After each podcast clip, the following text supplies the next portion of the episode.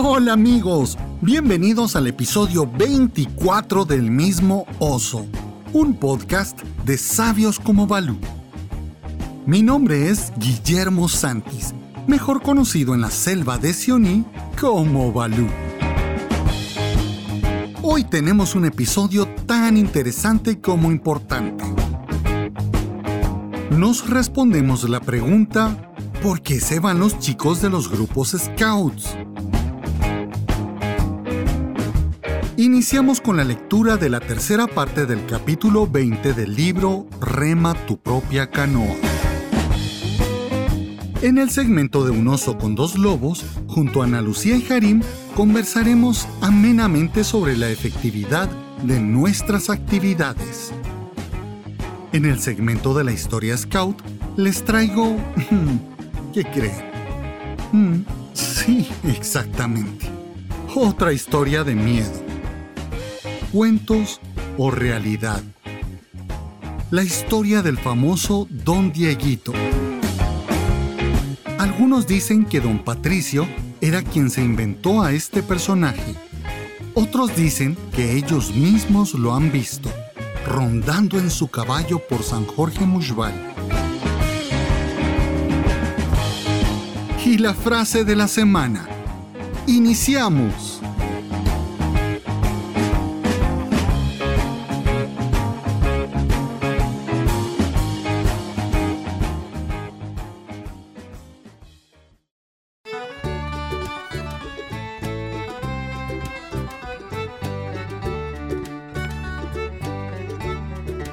Rema tu propia canoa. Capítulo 20. Tercera parte. Una autoridad de gobierno escoge a un muchacho para dar servicio. Me alegra oír que donde quiera, los scouts se preparan a sí mismos para ser útiles en caso de ser llamados para dar servicio. La cosa es indagar con tu scouter de rama qué clase de servicio quieren que hagas y luego practicarlo para que puedas hacerlo verdaderamente bien. Las transmisiones son algo muy valioso si aprendes a hacerlas realmente bien. No sirves si puedes enrollar todo un mensaje, así que practica duro. Los mensajeros en bicicleta son necesarios, no solo para montar una bicicleta y repararla, sino para orientarse de lugar en lugar, de noche o de día. Y eso que en la noche hay que tener mucha práctica. Y llevar un mensaje en la cabeza, palabra por palabra correctamente y darlo con claridad. Practica tus conocimientos de primeros auxilios. Solemos olvidar pequeños detalles a menos que los practiquemos frecuentemente. Después de todo, el mejor modo de calificar para el servicio es mostrar en el brazo la insignia de primera clase. O mejor todavía, la de Scout del Rey, la insignia máxima de sección. Así que les digo a todos, adelante, trabajen en sus primeros auxilios, transmisiones, conocimientos náuticos, aeroplanos, tráfico citadino, guardacostas, guía de niños, bombero, mensajero y otras especialidades. Prepárense para uno o varios de estos servicios. Ensayen mucho en el tiempo de paz mientras no tengan que usar máscaras antigás y espadas, y así estén preparados al recibir el aviso.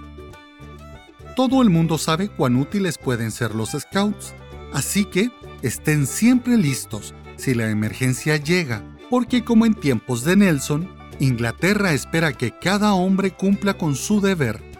Deber. Sí, esa es la cosa. La eficiencia está muy bien, pero dentro de ella debe haber algo más. Debe haber valor y audacia, más la determinación de cumplir con tu deber sin importar el riesgo o el peligro que signifiquen para ti.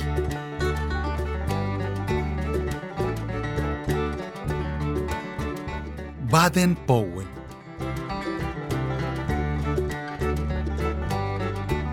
Los comentarios del siguiente segmento son responsabilidad únicamente de sus autores y solo representan su opinión.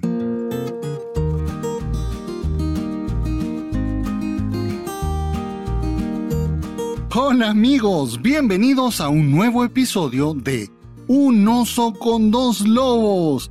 Hoy tenemos un tema mm, que a todos nos va a interesar muchísimo, porque es una reflexión que debemos hacer nosotros como educadores, monitores, dirigentes, no sé cómo le dicen en tu país, porque algunos chicos se nos van del grupo y otros se quedan. Mm. Como siempre, no estoy solo. Está con nosotros la Pebbles Pica Piedra de la Manada. Está la Bella Genio, la Pequeña Maravilla, la Pipi Landstruff. No sé si lo dije bien, pero así lo decía yo cuando era chiquito. De las Seicenas, Ana Lu Padilla. Hola Nalu, ¿cómo estás? Bienvenida. Hola, hola, hola, mi Balú. ¿Qué tal, Harim? ¿Cómo estás hoy? Pues yo aquí, lista para reírme mucho, porque como ya se dieron cuenta, eso es algo que a mí me gusta y me sale así como desde el estómago. Entonces, vamos, vamos a ver cuánto me río hoy. Desde el espíritu te sale la risa, ¿ves? Desde el espíritu me sale todo eso. y está con nosotros también el llanero solitario de la tropa el hombre de acero inoxidable, el capitán del planeta de los simios, mi marciano favorito, Harim Cruz. Don Harim, ¿cómo está? Mucho gusto, siempre listos para servir. ¿Cómo le va? Bienvenido a este su podcast. Gracias, gracias, mi estimado jefe Ursus y mi estimada jefa Canis Lupus. Es un gusto poderlos saludar nuevamente y a ustedes que están allá detrás detrás del aparato en que estén, bienvenidos nuevamente. Y como dijo Nalu, esperando este espacio para reírnos y compartir esas historias que hemos tenido a lo largo de nuestra vida Scout. Un gusto estar nuevamente con ustedes. ¿Y qué tal? ¿Cómo les ha ido la semana? ¿Han tenido experiencias paranormales? Me han llegado un montón de, de gente que me ha mandado mensajes sobre el video este de mi aventura en Mushbal, todos me dicen lo mismo. dicen, ay Balú, qué valiente, ¿cómo lograste meterte en eso? Porque yo logré percibir varias cosas. Y cuando tú dijiste no sé qué, ahí se siente, se escucha. Yo no escuché nada, no sentí nada. no tomé jugo de tomate, como dice Ana Lucía. Por eso a lo mejor no iba en, el, en ese canal. Pero sí. Ah, qué falta de sensibilidad la tuya. No ibas en la Desde el principio hasta se oye a alguien que está respirando a la par tuya. Y te lo dije. Ay, pero que no se vaya a enterar mi esposa porque... Iba yo solito.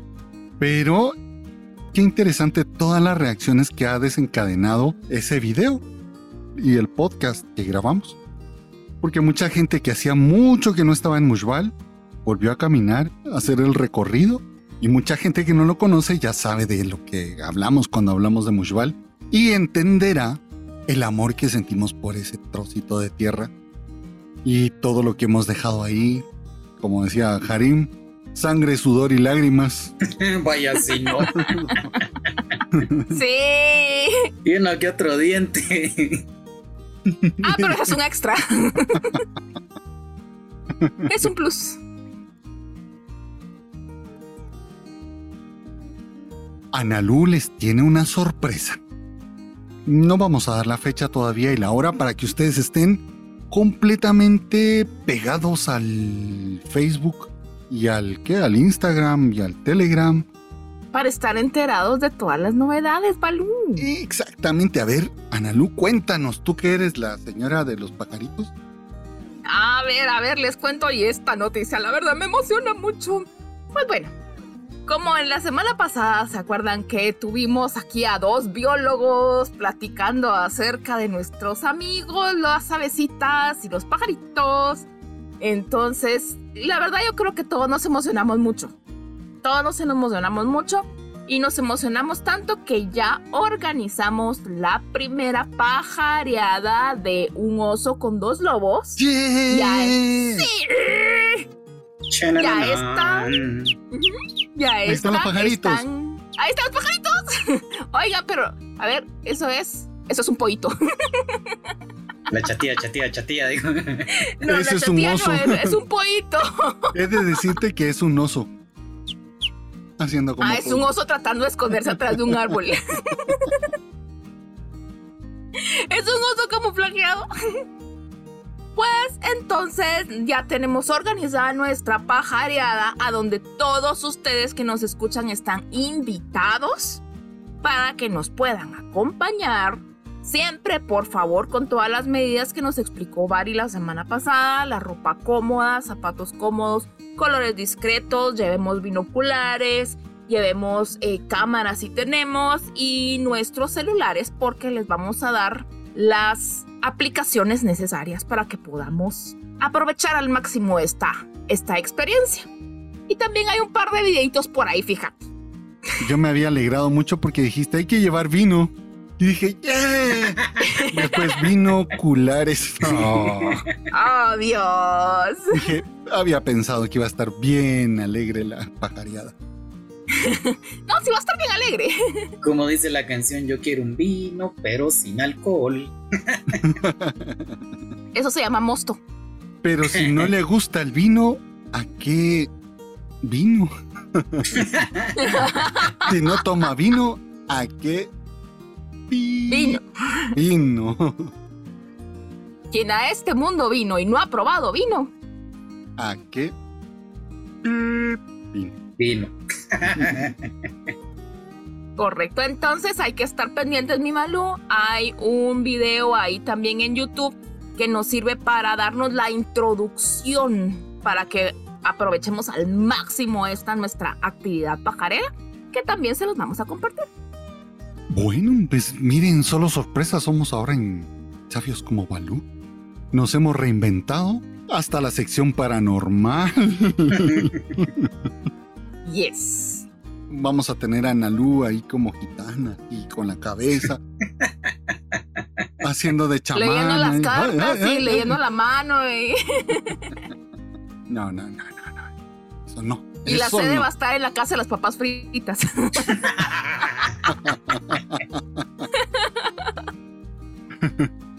Esta es la señora de las papas fritas, no la casa de las papas fritas. De la señora de las papas fritas. Corrigiendo porque si no se va a enojar conmigo ya no me va a dejar usar su casa. Es de la señora. Saben que la semana pasada estuve en reunión con varios dirigentes y equipos de, de dirigentes. Y estuvimos platicando sobre que hay muchos chicos que se fueron de la manada, de la unidad scout, de caminantes, de clan, con esta situación que vivimos. Y hay otros chicos que durante la pandemia se unieron y se acostumbraron a tener las reuniones a través de Zoom. Y cuando fueron presenciales, ya no llegaron. ¿Por qué Oh, creen ustedes Sí. que se nos van los niños de los grupos? Los chicos de la manada o de la unidad. ¿Cuál será el factor principal? Yo voy a, a lanzar mi primer factor. ¿Qué actividades estamos haciendo? Cuando nosotros hacemos actividades bien bonitas, como diríamos en Guatemala, bien chileras, los chicos felices van, invitan a sus amigos y llegan. ¿Ustedes creen que las actividades tengan algo que ver con esto? Completamente. Y estos días tuvimos la actividad con nuestra manada. Y una de las cosas que le encanta a nuestros niños es como, como ese desafío. Y les hicimos un paso del mono, así entre dos árboles, a un metro del suelo. Y ellos se tenían que encaramar y con sus manitas empujarse y, y sostenerse con sus piernas. Fue un éxito esa actividad. Ellos tuvieron la oportunidad de vencerse a sí mismos y a la par, pues, tantearse que tanto ejercicio han hecho, ¿verdad? Pero fíjate que, ahí podemos también caer en un, problema.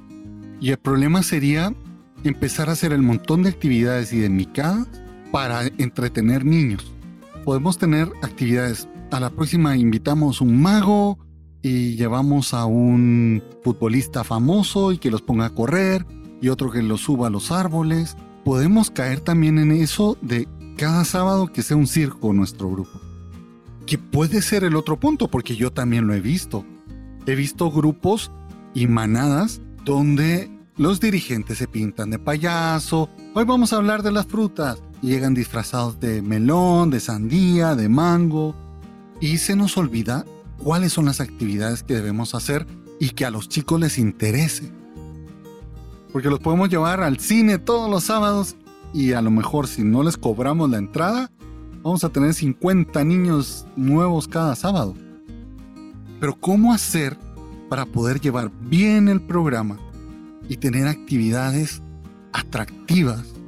Ya saben, ¿verdad? Las actividades duras. Repitamos, duras es desafiantes, útiles, la R, de recompensantes, A de qué? De atractivas y S de segura. ¿Cómo hacerlo? Porque el día que dejes de tener micadas y de tener juegos extraordinarios, los chicos dicen, ah, no, ya aquí. Qué aburrido. Entonces me voy. Es correcto. ¿Cómo encontrar ese balance de hacer cosas que no lleguen a esos dos extremos, al de ser completamente aburridas? A ver, chicos, vamos a leer de atrás para adelante el manual de las especialidades, por si alguno. Es la te van a decir. Claro, ese es uno. y el otro es donde la Kela, el Balú se disfrazan y salen en bicicleta y hacen maromas y entretienen ¿Cómo encontrar cuál será el secreto en medio de eso? Fíjate, Balú, que cuando empecé yo este año con mis chicos, eh, tenemos, eh, pues cuando nos miramos, nos miramos en híbrido, ¿ah? completamente en híbrido. Pero la, primera actividad que tuve yo con mis chicos de manada era preguntarles qué querían. Preguntarles qué les llamaba la atención y a qué le querían echar ganas, ¿ah? Y de ellos salió, mira, es que yo quiero vernos, yo quiero aprender más canciones, yo quiero, entonces ya por ahí hay una, ya un indicio, ¿verdad? De qué es lo que a ellos les interesa, qué es lo que ellos quieren ver. Y de ahí, pues ya viene, el, ya viene lo siguiente, ¿verdad? Entonces ya después ya nos, ya nos adaptamos a lo que ellos quieren ver, ya nos adaptamos a nuestro método y ya, y sobre todo planificamos, ¿verdad? Porque también si sabemos qué quieren, pero no tenemos una planificación, o sea, los niños se van a dar cuenta cuando todo está sacado de la manga. Le diste al punto, man. Fíjate que yo estuve en varias actividades de otras manadas en otro país de cuyo nombre no quiero acordarme. No a muchos. Escuchaban los lobatos que decían, bueno, hoy vamos a jugar el bomberito loco. Y los lobatos, ah, la otra vez. Bomberito Loco es un juego súper que a todos los lobatos les gusta, ¿verdad? Así que pones agua en medio y tienen que dar vueltas y correr y el primero que lo agarra les puede tirar el agua a los demás y todo esto. Y escuchar a los lobatos decir, ah, la otra vez vamos a hacer el mismo juego. Cuando en mi manada ese juego se juega no todos los sábados, pues. Y los chicos lo disfrutan y se mueren por jugar eso y escuchar a los chicos diciendo, ah, la otra vez el mismo juego. Yo decía, yo como aquella o como dirigente me la replanteaba. Claro, luego los chicos se ponían felices y todo, pero, pero, decís, si no hay una planificación, ¿qué es lo que quiero hacer con los chicos? ¿A dónde los quiero llevar? ¿Qué es lo que vamos a conocer, lo que vamos a aprender? qué áreas vamos a desarrollar de nuestra personalidad. Si no tenemos esa planificación, súper aburrido, porque empezamos a repetir y a repetir y hacer el mismo juego y la misma actividad todos los sábados y vamos a cantar la misma canción, que como yo me acuerdo que hace como seis meses la cantamos y le gustó, hemos venido cantando la misma canción todos los sábados. Y eso no funciona. No, eso no, definitivamente. Entonces ya cuando los chicos se aburren y hasta ahorita dicen hoy no quiero ir o hoy tengo algo más que hacer y ya no pelean por su espacio con los scouts, entonces ya los empezamos a perder, ¿verdad? Si no es que ya en ese punto ya los perdimos. ¿Quieren saber cuál ha sido uno de los secretos que yo encuentro en mi manada? A veces parece pesado, no sé, creído de mi parte hablar tanto de mi manada, pero lo que pasa es que es la que más conozco. Puedo hablar de ella. Pero cuando ustedes van a ver a mi grupo, la cantidad de gente que permanece es grande. Yo te puedo decir que la mayoría, 50-55% de los chicos que están en clan, fueron cachorros, fueron lobatos, fueron scouts, fueron caminantes y ahora están en el clan. Permanecen. Yo te puedo decir que alguno de los secretos, y es que existe un secreto en esto, es cómo involucras al niño en las actividades. Si tú le das un papel preponderante al niño de responsabilidad, donde él tenga que trabajar, donde él se esfuerce, donde él trabaje con su seisena, con su patrulla, con su equipo, el niño empieza a encontrar un compromiso, un reto. Si hay retos para su conocimiento, reto para su trabajo, ese reto lo va a hacer al chiquitín o al jovencito comprometerse, que él sepa que hay una responsabilidad en conocer. Y si esto lo unimos con actividades recompensantes, actividades alegres, el justo balance, ¿verdad? Donde no solamente voy a estar entreteniendo niños, no voy a hacer la guardería de papá o de mamá, sino voy a, a promover en él ciertos valores, ciertas conductas, le voy a presentar como reto que desarrolle ciertas habilidades, que tenga ciertos conocimientos. Correcto. Creo que eso te lo presenta el, método Scout así bien bonito, te lo te permite hacerlo.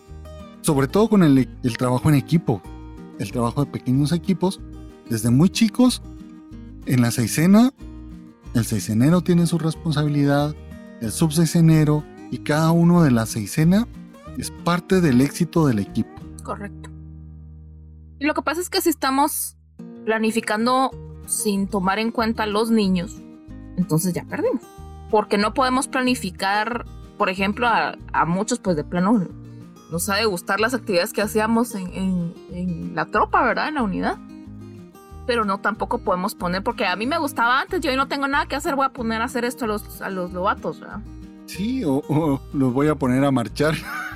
O los voy a poner a marchar, ¿verdad? No, no, no, no, no, eso no. Y fíjense que aquí, aquí es venir y agregar otra arista de, esta, de esta perspectiva. Por ejemplo, es estar actualizándome yo como jefe, estar en continua actualización, buscando juegos, viendo alternativas, actividades. Ese es como el, como que la parte detrás del telón de la actividad. Esa constante actualización que debes tener para con los niños. Que si tú le presentas el mismo juego a los niños tres veces seguidas, les mataste la ilusión con ese juego. Y es que no solo es el juego, no se trata solo de jugar por jugar, sino que qué objetivo va a desarrollar. Exacto, lo que viene detrás de. Y eso viene en la planificación, ¿verdad? En mi grupo pasó algo bien, bien curioso. Y nos pasó cuando, cuando pasamos de, de estar en presencial y nos, nos vimos en la obligación de pasar a virtual nos pasó que, que las planificaciones tuvieron que adaptarse al nuevo sistema, porque no podíamos avanzar tanto como, como avanzábamos en presencial. No podíamos, así como de la noche a la mañana, como usar las mismas actividades, obviamente. Entonces tuvimos que buscar más eh, eh, otro, otras herramientas, otros sistemas, otros canales le tuvimos incluso que bajar la velocidad a cómo nosotros cubríamos nuestros programas.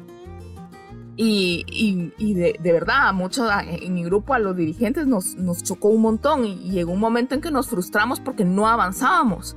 Hasta que caímos en la cuenta, no, es que no es lo mismo aquí que acá. ¿ah? No podemos tener los mismos resultados de un lado que de otro. Vamos a tener que ver las cosas diferentes, tenemos que cambiar de chip completamente. Y lo mismo nos va a pasar ahorita que regresemos a presencial, ¿verdad? O sea, ya nos adaptamos al chip virtual y ahora volvemos a regresar a presencial. Tenemos que volver a adaptarnos, ¿verdad? Entonces, también por ahí pues hay que tener cuidado, ¿verdad? Oye, Analú, viene derrochando sabiduría y... Ah, ven, ven. Y si no la podemos ni siquiera ver porque brilla. Todo lo que ha dicho está increíble. Me recuerda que hemos tenido que cambiar. ¿Y cómo vas a saber qué cambiar cuando haces una evaluación de tu trabajo. Si no evalúas, si yo no evalúo, yo digo, pues yo lo estoy haciendo todo muy bien. ¿Cierto? Ay, qué chilero, qué pila soy, soy el mejor.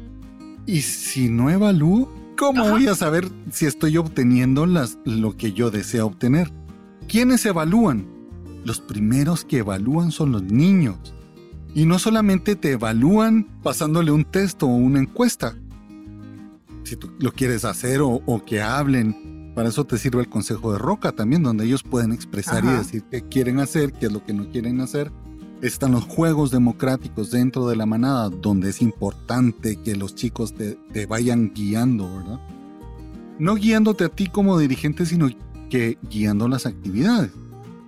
Correcto. Y entonces tú como dirigente vas a, recibir también la evaluación de los niños y la evaluación no solamente debe ser así de, de encuesta, sino vas a evaluar si les gustó, si no les gustó, si regresaron el siguiente sábado, si llevaron algún invitado. Quien te da todos los datos son tus pequeños clientes. Sí, hasta los papás dicen, ay, mire Ana Luya, Este niño desde las 6 de la mañana me tiene despierta para preguntarme si es hora de que lleguen con los scouts, ¿verdad? Y ya se puso el uniforme. Y ya se puso el uniforme, ¿verdad? Entonces, ese es tu, tu parámetro, que estás haciendo las cosas bien, ¿verdad? Y de las cosas que los scouts hacemos menos, que los dirigentes scouts hacemos menos, es evaluarnos. Evaluar nuestras actividades, evaluar nuestros... Eh, todo lo que hacemos. Todo debe ser permanentemente evaluado.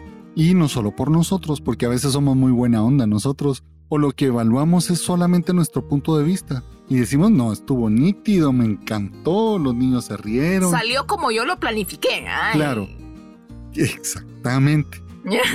y aquí quienes te tienen que dar toda la información es la evaluación de los chicos. Si llegan temprano, si no se quedan llorando, es que yo quería irme con mi mamá. ¿Verdad? Ah, y creo que habíamos también platicado en algún podcast, ¿verdad? Que qué pasa si nuestra planificación no responde a los niños. O sea, llevamos una super actividad y los niños dicen como, ala, no entendí. qué aburrido. o sea, cambiar ¿En qué momento saber? Ajá. Y saber que tenés que, responder a eso, No, no, pues ahora lo hacemos porque viene planificado y si lo hago, entonces todo está bien. Un secreto. Te reúnes con los chicos con el Consejo de Roca.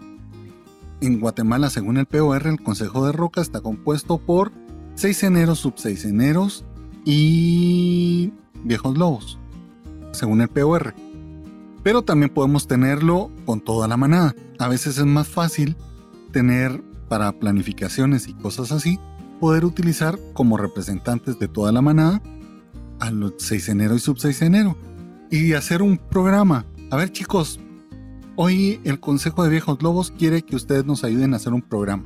Y entonces te sientas con los 6 eneros y sub 6 eneros. La forma de trabajarlo en la unidad de scout es distinta porque ya trabaja la corte de honor pero con la manada, el enero y el sub enero puede ser la voz cantante de toda su manada. Ellos te pueden ayudar a hacer una planificación. Ok, reunámonos y hagamos. Sí, Balú, ¿se acuerda que hace seis meses hicimos un juego de agua y ahora que hace tanto calor hagamos un splash day? ¿Y se acuerda que cantamos tal canción? Eso te puede dar una idea. Ir teniendo tu file de actividades en mi programa dejar un espacio para, mientras estoy haciendo la actividad, irla calificando. Y tengo mi programa.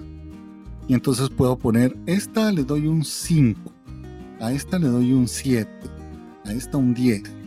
Y voy calificando y voy haciendo un file con todas las actividades. Llegará el momento en el cual yo no sé qué hacer o qué actividad hacer, improvisar o algo nuevo o algo que les haya gustado. O los chicos, los chicos llevan actividades diferentes también. Yo tengo también un, un, un que cuando empezamos con las dinámicas y todo, y sí, empezamos con las dinámicas que todos nos conocen, y de repente viene él. Yo tengo una que aprendí en el colegio y lo empezó a cantar y, todo, y todos lo seguimos, ¿verdad? Porque la y, y él ya viene y ya, la, ya la hace todo el tiempo, ¿verdad? Entonces también sabe hacer eso. Claro, y el dejarles abiertos también a su creatividad durante la actividad. Este sábado jugamos con mis lobatos el juego de las motos, donde ellos se organizan de seguir instrucciones, de ser pila. Entonces estaban jugando y me quedaba un niño solo y es, eso se juega en parejas. Y entonces, ¿qué puede hacer? ¿Qué puede hacer? ¿Qué puede hacer? Bueno, me, me puse yo a pensar. Me dice el chico, Malú, yo voy en mi scooter. y yo, ¡Tan lindo! bueno, está bien. Él iba en su scooter. Y entonces, cuando tú dices rojo, todos se tienen que poner quietos en ese instante, ¿verdad? Y cuando tú dices amarillo, es un bache y tenían que saltar. Verde, todos tenían que correr. Y tú decías rojo y seguía corriendo. O sea, iban de dos. Uno iba haciendo con las manos en cruz, era el timón, y el otro era la parte de atrás, que iba agachado, agarrado en la cintura del que iba atrás. Entonces alguien se pasaba el rojo, seguía, tú decías rojo y seguía corriendo, tenía una multa. Entonces la multa era, podía cantarnos una canción, podía hacer cinco sentadillas, lo que fuera, pero tenía que, que pagar su multa. Y luego era el puesto de registro y todos tenían que cambiar. Ellos mismos empiezan a cambiar las reglas del juego y a veces lo hacen más bonito. Y esa actividad nos duró 15 minutos. Los chicos corrieron, se rieron, se cayeron porque se chocaban las motos. Y eso fue, Y eso les gusta. claro, claro, Y claro. eso les gusta. Otra actividad que para mí es muy simple y a mí me aburriría es la de aire, mar y tierra. Que pones una, una cuerda y cuando están parados en, sobre la cuerda es eh, tierra. Si es aire, tienen que dar un salto para adelante y si es mar, un salto atrás de la cuerda. Y los chicos la disfrutan, ya para mí es súper aburrido. A lo mejor si yo hiciera esa evaluación, diría, ay, no, a esta le pongo 2 sobre 10. Pero Ya no regreso el otro sábado. y les vas contando una historia. Entonces iba por la tierra y todos. Y el que llega de último a donde está la tierra va saliendo y va saliendo el siguiente y, y a los chicos les encanta. Muchis, hay algo también que se nos había quedado un poquito en el tintero y que es muy, muy, muy importante. La actitud que debemos tener nosotros como dirigentes. Uy, sí. Sí, ¿Verdad? sí, sí. Porque si yo soy como, como dijimos alguna vez, que no me dejan mandar en mi casa, y son los scouts, tengo esa dicha. Aunque nos dé risa, pero créanme No, que es en algún punto sí se, sí se da. Hay algunos que llegan frustrados porque nunca fueron soldados.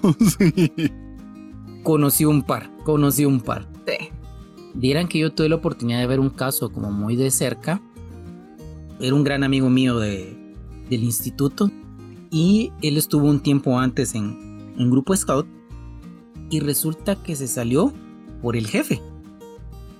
Porque él decía que le llevaba un poco como de como de tirria o que lo llevaba mal, así si lo traducimos a, al español normal, no como haríamos en Guatemala. Y, y a mí siempre me quedó esa idea rebotando en la cabeza, pero ¿qué hizo el jefe, verdad? Como para que él se saliera. Y, y- e inclusive ya nosotros ya grandes, unos 30 años puedo decirles, él decía, no, es que ni me lo acordes porque se me revuelve el estómago. Decimos, nunca le Oh, pregunté, Dios. nunca le pregunté, pero, pero me quedó como, como eso. No sé, pero ¿ustedes han visto alguna cuestión por ese estilo? ¿Saben qué es lo que pasa? Cuando nosotros estamos como dirigentes scouts y nos presentamos como, no como el profesor, ni como el señor, ni como, sino como sus amigos, los chicos es muy fácil que nos abran su corazón. Y luego nosotros venimos como adultos mensos.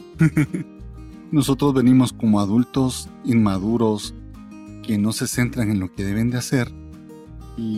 O algún día, un mal día, y les contestamos mal o podemos lastimar el corazón de los chicos.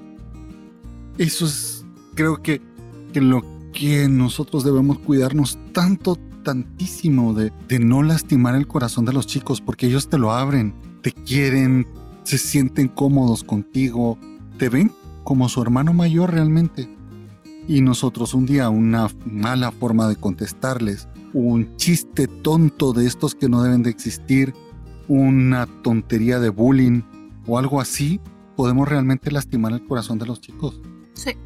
Es un punto bien importante. La nuestra es, es que los chicos estén a salvo, a salvo de cualquier peligro. Y a veces las palabras pueden herir más que un raspón en la rodilla. hay que tomar en cuenta que estamos tratando con niños, o sea, si uno hace un, un dibujo mal, o sea, lo agarras, lo arrugas, lo tiras a las horas y empezas uno nuevo. Pero un niño no puede venir, ay, me equivoqué, lo voy a romper, lo voy a tirar y voy a hacer uno nuevo, ¿verdad? O sea, no, o sea, si es bien serio lo que está pasando y si es algo que uno tiene que tener todo el tiempo presente, ¿verdad? O sea, hasta incluso que tengamos un mal día, nosotros que tengamos un día cansado, lo van a percibir. Por eso es importante hacer la oración de la manada todos juntos para decirle a Dios que, que nos, nos eche una mano. Nos ayude. Nos ilumine. Claro, en el ratito de, en el ratito que vamos a empezar, yo siempre le digo, Señor, aquí te dejo todo esto y tómalo tú. Siempre llegamos nosotros con el estrés del tráfico, el calor del día, hasta que lo que comiste te hizo mal. No sé, cualquier cosa de estas y podemos lastimarlos. Y si en algún momento se nos sale, porque tampoco somos nosotros San Francisco de Asís, se nos sale saber pedir perdón. Y ellos están muy pendientes de nosotros, o sea, ellos realmente somos, eh, somos la gente que ellos miran así como, como, wow, y si no fuera así no regresarían, o sea, si están ahí es porque te miran de una forma que te están siguiendo, o sea, están siguiendo tu ejemplo, están siguiendo tus pasos. El chico este que me decía, profe Balú. profe Balú. empieza, sí, empieza, Balú, Balú, Balú, Balú, Balú. Él lo que quiere es que yo me dé la vuelta y le ponga toda la atención. Llego yo y le digo, ¿qué pasó? ¿Qué, qué quieres? Solo con eso se tranquiliza y si no está, Balú, Balú, Balú. Y a veces uno está escribiendo, hablando con alguien más y el chico, Balú, Balú. Y lo que quiere es atención, ¿no? Entonces me toca darme la vuelta y, ¿qué pasó? ¿Qué quieres? Dime. Y en ese momento, estoy importante en la manada. Ajá, exacto. Se sienten, claro. Solo con eso, ¿verdad? Sí. Y hay otro aspecto, fíjense que pasa desapercibido, pero créanme que sí es muy importante que tengamos el material justo para los, eh, para los juegos o para las actividades que tengamos que hacer. Y eso es una cuestión que, miren, pasan como desapercibidos, se los juro. Pero, pero es bien importante. Por ejemplo, eh, teníamos un juego con, con unas botas de hule para los niños. Ay, se me olvidaron las botas.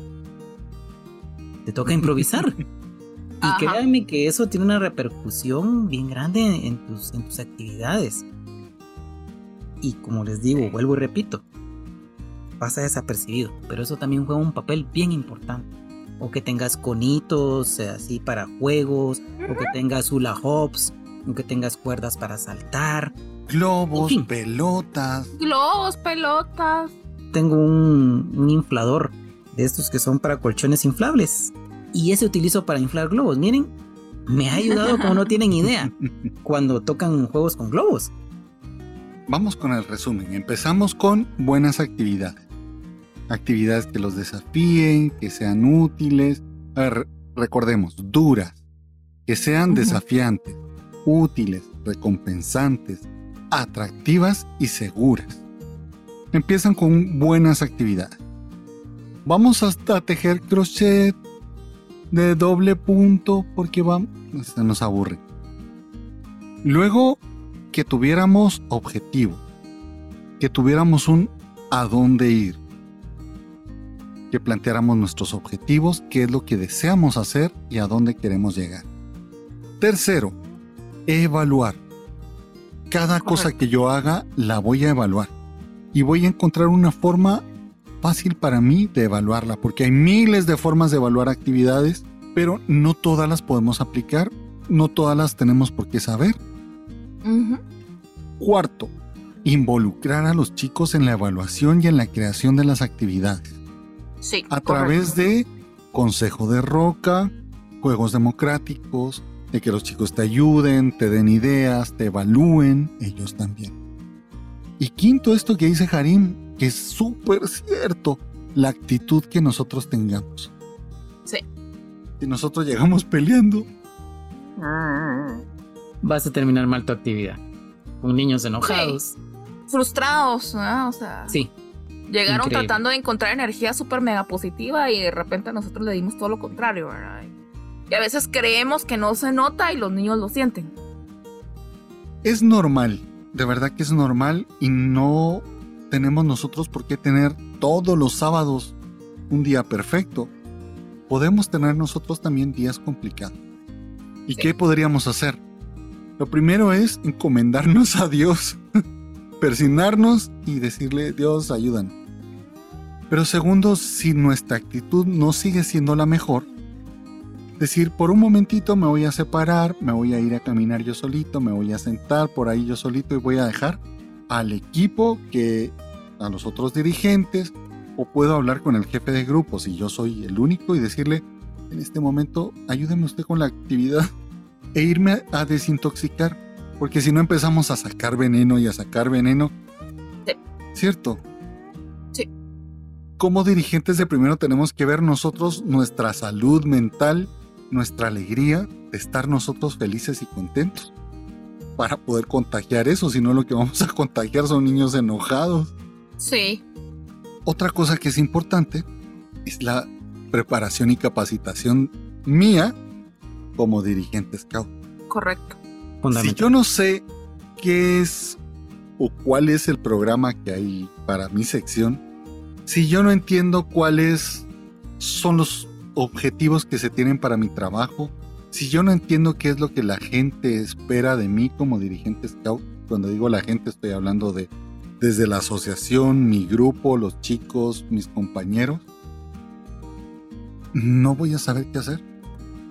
Voy a ser como la enfermera que tiene que ponerle una curita al paciente y no sabe poner ni una curita. Pero está la enfermera y tiene el uniforme, pero no sabe ni cómo sacar sangre ni cómo poner una inyección. Y cuando uno le pregunta, ¿y qué hace? Les doy una aspirina. eso, eso es lo que pasa. Entonces, a Sí. veces tenemos dirigentes que no están preparados, que no han leído, porque no es una ciencia, pero sí debemos tener conocimientos básicos, ¿no? Y entonces, ¿y qué es lo que hace? Es como que una enfermera lo único que diera es, tómese una aspirina, una aspirina antes de cada comida. Tome, ay, me voy a arriesgar, tome paracetamol, ¿verdad?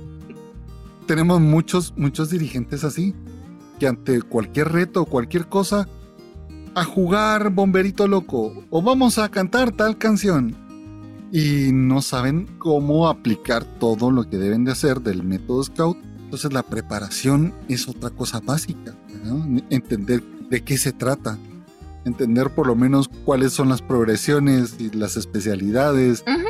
y cómo llevar una actividad. Sobre todo después de la, de la pandemia, después de esta situación, hemos tenido que muchos de los dirigentes preparados se fueron del movimiento y empieza a llegar gente nueva. Y a veces es gente nueva que la ponemos de aquela y de jefe de sección y no sabe nada. Balú, disculpe cómo se hace tal cosa. Y yo le pregunto, ¿y su equipo? Somos todos nuevos. ¿Y alguna, alguien de ustedes fue alguna vez scout o algo así? Porque si fuiste scout, pues entendés más o menos de qué se ¿Alguna Como el noción? asunto. ¿Alguna noción te quedó? y están llevando actividades y tú les decís, tienen que prepararse, vayan a cursos de ingeniería de madera, vayan a los cursos que da la Asociación de Scouts, lean las guías para dirigentes, los documentos. Ay no, qué aburrido, es que yo no entiendo. Y no me da tiempo. Claro. Y tengo mucho que hacer. Y- Y luego de esto quieres tener una manada crecida, Ejemplar. Una manada consolidada. claro. Yo escuché de alguna vez de alguien. Ay, es que no me gusta leer. que un dirigente te diga eso. Ay, no. No. Ahí estamos. Decirle que escuche el podcast. Aquí por lo menos el rema tu propia canoa lo va a escuchar. Por lo menos Sí, algo. por lo menos algo lee. Una noción ha de tener. Algo escucha. El siguiente libro, que a lo mejor, eh, no sé, ya, ya estoy buscando el, el siguiente Louis. El estoy buscando el siguiente Louis. El siguiente libro, que no sé si decirles, yo se los voy a contar a ustedes por aquí. Ya, le quité el zumbido este para que no se enteren los que nos escuchan. Es una forma interesante. Yo creo que hay libros, audiolibros en YouTube. Aquí quien no quiere formarse es porque no le interesa a los chicos. Y no se forma es porque no quiere. ¿Se acuerdan? Mi frase. El que no se forma en el escultismo, deforma el escultismo. Así mero. Es correcto. No todos los temas que tocamos aquí son de risa, de jo, jo, jo, jo, jo. Analu, ¿te puedes reír, por favor, para deleitar nuestros oídos? Ay, enrogada. Eh, Bien rogada. Es que me fluye. Sí, me nace. Lo Así como le, como le fluye a Harim la tos, a Analu le fluye la, la me fluye la risa. Ese balú ya me está enterrando con la tos. A mí me fluyen las emociones. La vez pasada íbamos con una amiga y llegamos tarde a un lugar donde teníamos que llegar. La invitada era ella, ¿verdad? Entonces ella, pues ella la quiero quedar mal, ¿va? Pero vine yo y llegué, llegué con ella y no sé qué. Ala, sí, es que perdón, que no sé Y así, es que lo que pasa es que, mire, la dejó el novio y estaba muy triste. Mire cómo viene llorando yo. Llorando. Ah, tengo que llorar yo. Ah, tengo que llorar. De... Ah, tengo que llorar de que yo. Y empecé a llorar. Podríamos empezar a hacer nuestra novela de... ¿Qué? El mismo oso. ¿Se acuerdan de, de Mercado de Lágrimas? Me suena, me suena. Sí, era de... Salía Chabelo y no sé quién más en la carabina de Ambrosio. Se murió Ah, el yo teléfono. por qué me sonaba. Todos lloraban y lloraban porque se Sí. el. Y le habían puesto hasta velitas y todo, y de repente Claro. en pleno funeral suena. Bueno, pues es un tema muy complicado. Es un tema no tan divertido, pero es un tema súper importante el que nosotros tocamos. ¿Qué es lo que queremos nosotros con este tema? Sobre todo que te evalúes tú como dirigente y tu actuación. No para que te pongas a pelar a los demás y a ver, ah, sí, si el aquela yo sabía. Este, o el balú del- de su grupo, porque yo no. Ah, claro. Ah. Siempre es importante la evaluación. Estar todo el tiempo evaluándome, estar todo el tiempo dándome cuenta si lo que estoy haciendo funciona o no. Porque en una de esas paso un mes, y se me puede ir un chico, dos chicos. Debemos aprender a evaluarnos. Debemos tomar conciencia y la responsabilidad. Debemos prepararnos. Con mis publicaciones de Sabios como Balú, cuando hablo de insignia de madera, empieza todo el mundo a echar tierra en contra de la insignia de madera. Y sí, esos que tienen insignia de madera son unos creídos y con eso se sienten mejores dirigentes. No es así. Yo creo que cuando tú te das cuenta de lo que es la insignia de madera y lo que puede aportarte a tu trabajo como hermano mayor scout, vas a entenderlo y vas a amar la insignia de madera. A veces tenemos es- esa mala impresión de la gente que, que tiene la insignia de madera como que, oye, este que creído y andan presumiendo. ¿Qué le pasa? Ajá. Por ejemplo, eh, aquí en Guatemala, en el manual de procedimientos, el POR, dice que es obligatorio que todos los dirigentes scouts de nuestra asociación participen y estén abiertos a llevar el esquema de insignia de madera. Porque te da realmente una visión completa. Es como los músicos. Si yo soy músico de oído y empiezo a tocar guitarra, empiezo con mi mismo círculo de re, la, sol, re, la, sol y me siento súper, súper. Cuando le agrego el mi menor. Oh, ya puedo tocar mi menor y re la sol y, y canto todas las canciones en re la sol. Sí. Pero si estudio música, si comprendo qué es la música, voy a poder cambiar no solamente re la sol, sino do sol fa, mis, etcétera, ¿verdad? Exacto. Se me va a ampliar el abanico de posibilidad. Voy a poder ver más allá y voy a hacer cosas nuevas. Y voy a Y vas a entender, enriquecer mucho más a tu gente, a tus chicos, ¿ah? claro, y voy a entender cuál era la visión que tenía Baden Powell. Ese ejemplo del músico de oído que re la sol, re la sol, porque lo aprendió no de un maestro o de alguien, sino viéndolo en la tele o en internet. Y va a tener en algún momento poco criterio para poder adaptar otras cosas, cuando sería muy fácil si pudiera tener una enseñanza formal, podría aumentar su criterio de acción, puede improvisar mejor, puede cambiar de ritmo, de tiempo, de tono. Una clase de música aquí para mí.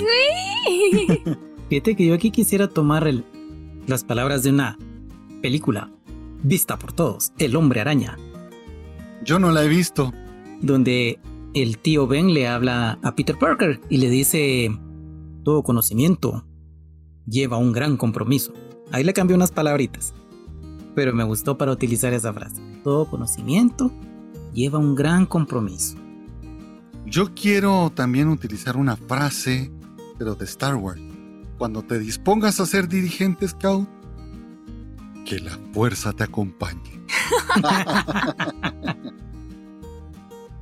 bueno, Ana Lucía Padilla, por favor, sería usted tan amable de hacer una recopilación, un extracto, de iluminarnos con la luz que brota de su hermosa boca, con sus palabras que marcan el camino de los pescadores en medio de la mar. Tus palabras de Ay, cierre. míratelo. chica, ese sí me gustó. Ese, me, ese, ese cierre me gustó más que me mandara a decir mis últimas palabras. De verdad, para todos, me, este tema, como, como dijo Balú, pues es algo, eh, algo, algo serio, algo, algo espinoso en algún momento, ¿ah? Pero sí, yo sí creo que si, si estamos nosotros aquí, estamos todos los de allá afuera y todos los que estamos aquí, estamos realmente comprometidos a llevar una manada, es algo que no tenemos que olvidar. Porque somos seres humanos, tenemos malos días, tenemos buenos días, pero somos, somos ejemplo de alguien. Somos ejemplo de alguien, somos hermanos mayores de alguien y eso quiere decir que alguien nos está siguiendo. Alguien nos está siguiendo y nosotros voluntariamente tomamos este papel. ¿Verdad? Entonces, demos lo mejor siempre. Ay, ay. Y esa es una clave, o sea, lo que hagamos hay que hacerlo lo mejor posible. Si no, mejor no lo hacemos. Yo estoy completamente de acuerdo contigo, Analu. Hay quienes dicen, no, es que el compromiso es el tiempo. No, el compromiso es hacer bien las cosas. Exacto. Y si yo no lo puedo hacer, lo único que estoy haciendo ahí es estorbo. Exacto. Qué duro, ¿no? Qué duro. Palabra dura, pero cierta. Pero es cierto. Tenemos un montón de dirigentes que no están haciendo bien su trabajo. Al contrario, lo están haciendo mal. Ah, qué fuerte. Qué fuerte. Mejor no digo la palabra porque suena muy fuerte. Pero ya lo Javi. entendieron, ¿verdad? O sea, o sea, la historia es esta. ¿Cuál va? O sea, A no. ver, a ver, a ver, a ver. Si un gato gatea, si un pato patea, un oso, O sea. o sea, pues La nota cómica de la. el chiste de Balu. Pero eso estuvo bueno. claro. Al fin, al fin. Karim, sus palabras de cierre. Pues bueno, sería. Planifica bien. Evalúate a conciencia. Disfruta lo que haces. Encomiéndate a Dios para que te ilumine. Y sobre todo, diviértete junto con tus niños. Ama lo que haces. Entrégate por completo. Entrégate. Aún no te siento. Ah, no, ¿verdad? No, La parte lírica y música. Sí, cabal. Sí, es súper importante. Si nosotros no hacemos y damos lo mejor que debemos dar, ¿qué estamos haciendo? Es complicado. Es complicado. Pero a veces tenemos muchos dirigentes que uh, su mejor don es espantar a los chicos. y qué triste, qué triste que lleguen niños con la esperanza, la ilusión de vivir un escultismo como debe ser. Y cuando lleguen, tú seas el mayor obstáculo para que los chicos lo puedan vivir. Durísimas palabras que está diciendo Balú, por eso cuento chistes para que no suene tan fuerte, pero es muy cierto. Qué triste que así como el amigo de Harim diga, por culpa de este aquela o de este Balú o de esta acá o lo que fuera, me fui del, del escultismo. Exacto, y que digan sí me gustaba, pero esta persona me lo hizo, me lo hizo feo. ¿ah? Sí, a mí me gustaba el podcast, pero Harim no cuenta chistes, te aburre. Los tengo que contar no, Harim hace rap, hacer rap si te va lenguas. Contar chistes no es mi fortaleza. ha sido un gusto estar con ustedes y el mejor gusto que tenemos es que dentro de muy pocos fines de semana nos vamos a reunir para ir a pajarear.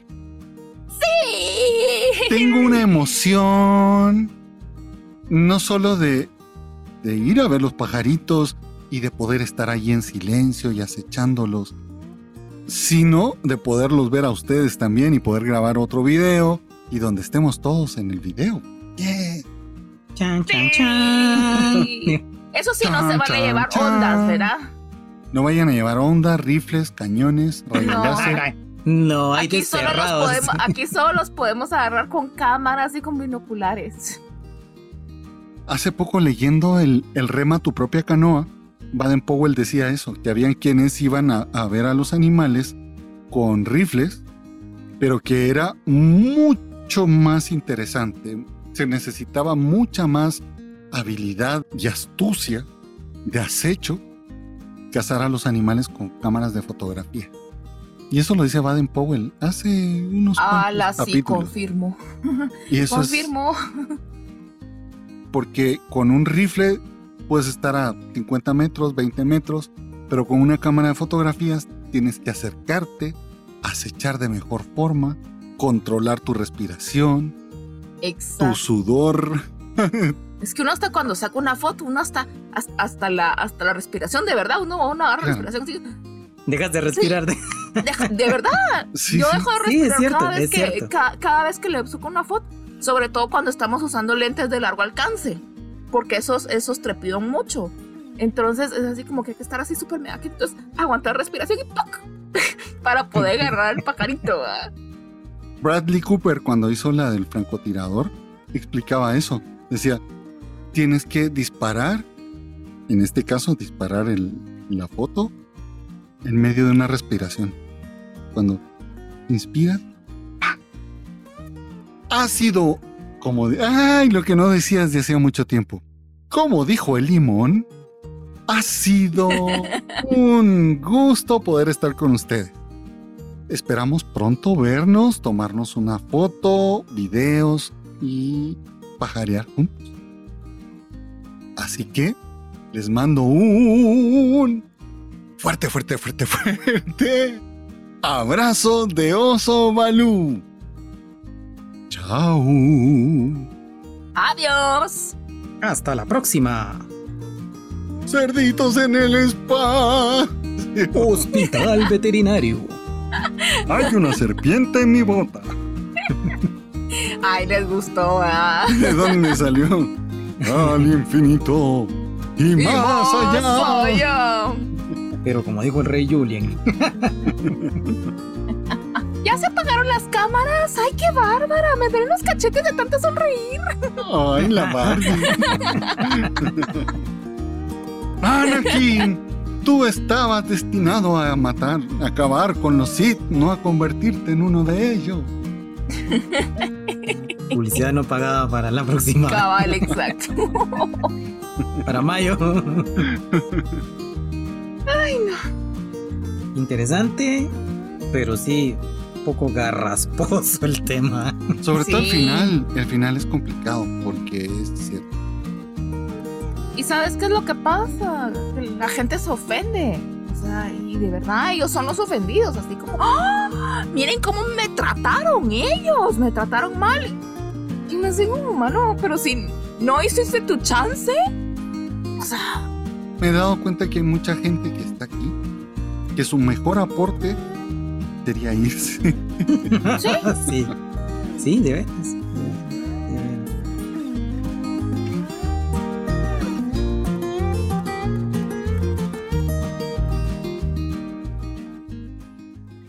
¿Y qué creen? Hoy también tenemos bloopers. Te oigo como con eco. Como coneco. Con eco. Como conequito. Te escucho con ecos. Mismos instantes. Luego.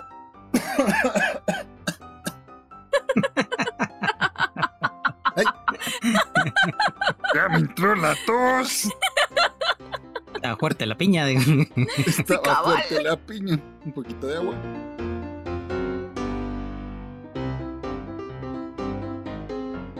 No tus últimas palabras. Sí, no, hombre, no me vayas a mandar a decir mis últimas palabras, por favor. Harim, tu epitafio. Ah, no, ¿verdad?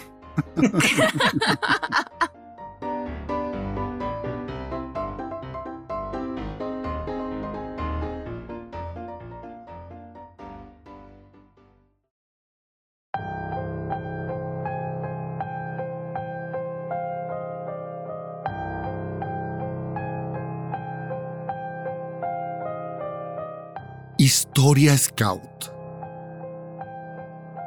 Una noche en el campo Chilló. En esta oportunidad les contaré otra historia misteriosa. De esas que pasan en San Jorge Mushbal. Sí, en Mushbal, el campo escuela de los Scouts de Guatemala. Un lugar bello lleno de árboles, arbustos y algunas frutas y flores silvestres. Pero también un lugar misterioso en horas de la noche. Cuentan por ahí que hay subcampos en donde no te dejan dormir, muy oscuros.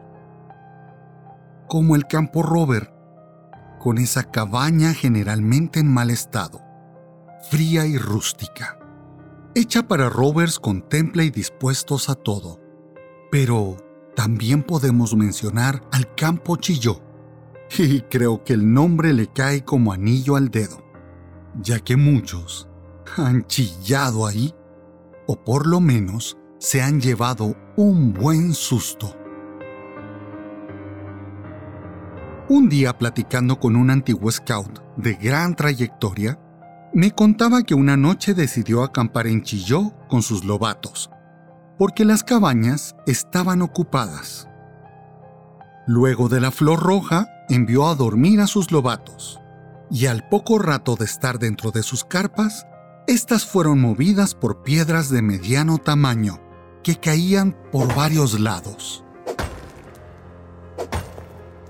Esto provocó que nuestro amigo dirigente saliera a ver quién o quiénes eran los que no los dejaban descansar.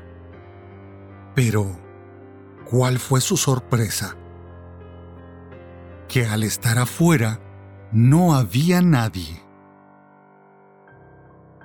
Dejó pasar unos minutos y ya tranquilo volvió a su carpa, esperando, ahora sí, poder descansar. Pero después de unos 10 minutos, otra vez las piedras empezaron a caer. Esto hizo que varios lobatos se alarmaran, y en lugar de 5 en cada carpa, fueron 10. Y así aliviaron la incertidumbre de lo que estaba pasando. Luego de unos minutos de relativa paz, lograron conciliar el sueño y poco a poco fueron cayendo dormidos y lograron descansar. Pero a eso de la una de la mañana, más o menos, uno de los chicos se despertó y escuchó el relincho de un caballo. Sí, un caballo. Uno que se desplazaba a lento galope por todo el campamento. Esto provocó su curiosidad más que su miedo, y codeando al de la par le dice en voz baja que escuche lo que está pasando afuera. Poco a poco fueron despertando los demás, incluyendo al dirigente. Uno de los lobatos abre una esquina de la puerta de su carpa y ve la silueta de un caballo, en el cual iba montado un hombrecito al cual no se le ve la cara, pero sí el tamaño. Mm, no pasa de 50 centímetros. Esto hace que los lobatos busquen estar lo más próximos a su aquela y así resguardarse mientras escuchan pasearse al hombrecito junto con su caballo por todo el campamento. Pasan los minutos y poco a poco escuchan que el jinete se aleja. Y todo, todo queda en paz.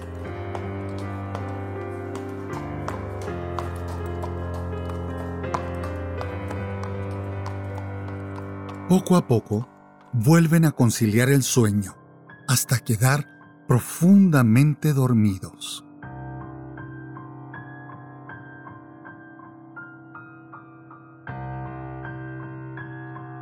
Al día siguiente, muy temprano, se levantan y luego del desayuno hay comentarios de lo sucedido la noche anterior. Y llega a los oídos de don Patricio el viejo guardián de Mushbal, quien les dice, No tengan miedo, quien los visitó anoche y los estaba cuidando fue don Dieguito.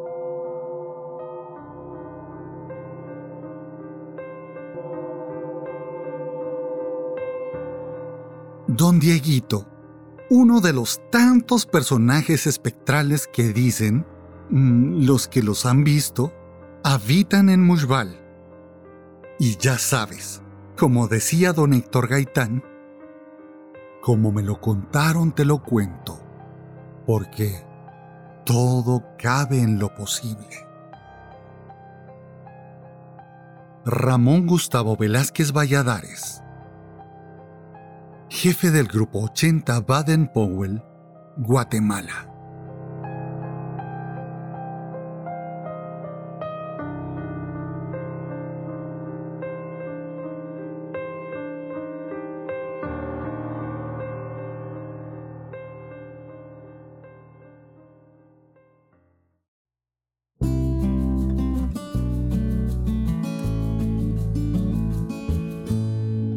La frase de la semana. Gotitas de sabiduría. Yo quería que las cosas cambiaran. Así que empecé por mí. Gracias por escuchar nuestro podcast. Si quieres hacer tu buena acción del día, compártelo. Harás que nuestro trabajo llegue a más personas. No olvides que puedes escribirnos un correo electrónico y compartir con nosotros tus experiencias y aventuras Scouts. Y también tus historias de miedo. Nosotros las leeremos durante el podcast. Queremos saber de ti y conocer tus aventuras.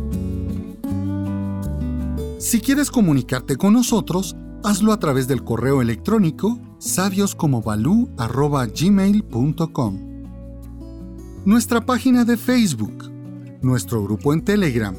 Búscanos en Instagram como sabioscomo.balú. Y ahora tenemos ya disponible nuestro canal de YouTube. donde iremos publicando videos interesantes de nuestras aventuras, de nuestras charlas y hasta compartiremos nuestros lives. No te lo pierdas, y como dicen los youtubers, suscríbete y dale a la campanita de notificaciones. Búscanos como Sabios como Balú. Pórtate bien, cumple tu promesa Scout y haz una buena acción a alguien cada día. Te mando un fuerte, fuerte, fuerte, fuerte, fuerte abrazo de oso Balú. Cuídate. Chao.